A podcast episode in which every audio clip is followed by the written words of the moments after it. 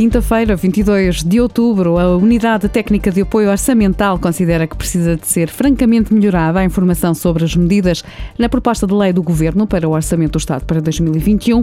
No relatório hoje conhecido, os técnicos da UTAU consideram que fica por saber o que o Governo vai fazer diferente em 2021 face a este ano e qual o impacto dessas mudanças no saldo orçamental. Portugal registra novo recorde de casos diários de Covid-19, conta hoje 3.270 70 novos infectados, também mais 16 mortos, dados no dia em que o Governo anuncia medidas para o fim de semana em que se assinala o Dia de Finados. Está proibida a circulação entre diferentes conselhos do território continental entre 30 de outubro e 4 de novembro. O Conselho de Ministros decidiu também medidas especiais para os conselhos de Felgueiras, Lousada e Passos de Ferreira, a valer a partir da meia-noite e duram 15 dias. Inclui, por exemplo, o dever de permanência no domicílio e a proibição de aglomerações de mais de 5 pessoas.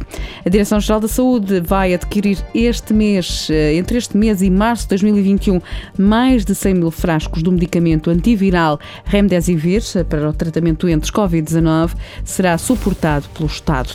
O Governo anunciou ainda que a partir de 1 de janeiro há descontos na passagem pelas portagens das antigas SCUT. Os detentores de veículos de classe 1 e 2, passageiros frequentes das antigas vias sem custo, custos para o utilizador, pagarão portagens nos sete primeiros dias de utilização num mês, com descontos de 25% nas passagens seguintes. A ligação fluvial da Transtejo entre o Seixal e Lisboa será suspensa a partir de segunda-feira e por 45 dias.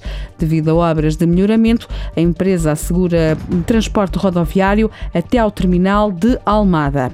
O sorteio da terceira eliminatória da Taça de Portugal determinou que o Benfica vai deslocar-se ao terreno do União Paredes, equipa do Campeonato de Portugal.